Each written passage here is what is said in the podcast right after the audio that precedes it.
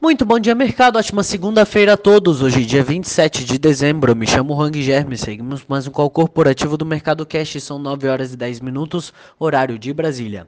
Índice S&P 500 futuro indicando alta de 0,17% e o índice Bovespa futuro indicando alta de 0,53%.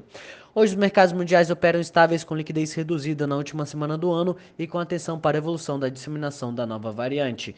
No domingo, uma das autoridades médicas com maior visibilidade dos Estados Unidos afirmou que os americanos devem se manter vigilantes quanto à alta dos casos que pode sobrecarregar os hospitais. Mais de 2.800 voos foram cancelados no final de semana no feriado por conta da propagação da Omicron. Também no domingo, a vice-presidente do país afirmou que o governo está buscando formas de avançar com seu programa de infraestrutura. Na Europa, no Reino Unido, o número de novas infecções continuou a ultrapassar no final de semana a marca de 100 mil. Este número também foi ultrapassado pela primeira vez na França. O Eurostox opera em queda de 0,15%. No mercado asiático, o lucro industrial da China subiu 9% em relação a novembro do ano passado. No sábado, a autoridade monetária do país prometeu maior apoio econômico à economia real e reiterou o compromisso com o um crescimento saudável no setor de propriedades. A bolsa do Japão fechou em alta de 0,83, a de Xangai em queda de 0,06 e a de Hong Kong em alta de 0,13%. Aqui no Brasil saiu o relatório Focus IPCA 2021, revisado para baixa de 10,04 para 10,02, PIB 2021 revisado para baixa de 4,58 para 4,51%, dólar 2021 revisado para cima de 5,60 para 5,63 e Selic 2022 mantida estável em 11,50. Entre as commodities, os contratos futuros do minério de ferro negociados na bolsa de Dalian fecharam em queda de 3,3% e o petróleo Brent opera em queda de 0,17%. No cenário corporativo, temos notícias da B3. Em comunicado divulgado na sexta-feira, a B3 comunicou a aquisição da New Way, empresa de Big Data, e a operação foi aprovada pelo CAD e pela CVM. Magazine Luiza. A Magazine Luiza aprovou em reunião extraordinária do Conselho a emissão de 2, 2 milhões de notas em dívida não conversíveis em ações no valor de mil reais cada, buscando levantar um montante de 2 bilhões de reais. Os papéis vencerão em dezembro de 2026 com pagamento em todo no dia 15 de junho em dezembro de cada ano.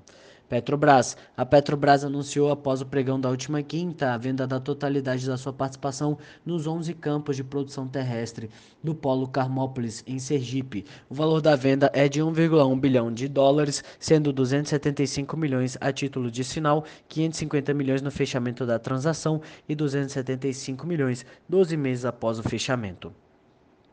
Cirela. A Cirela acertou compromisso com a HBR Realty para a venda das unidades autônomas não residenciais e fachadas ativas em empreendimentos na cidade de São Paulo, onde serão desenvolvidos empreendimentos de uso misto. A venda saiu por 284,7 milhões. Eneva e Focus. A Superintendência Geral do CAD aprovou sem restrições o ato de concentração entre a Eneva e a Focus Energia. Trata-se da, com da, combinação dos negócios da Eneve e da Focus com a unificação das suas respectivas bases acionárias mediante a realização da reorganização societária que resultará na incorporação da Focus pela Eneva. DASA. A DASA informou que concluiu a aquisição da Central de Administração de Planos de Saúde, conhecido como Grupo Case. Desktop. A Desktop anunciou a compra da provedora de internet Infolock TI Tecnologia por 10 milhões de reais.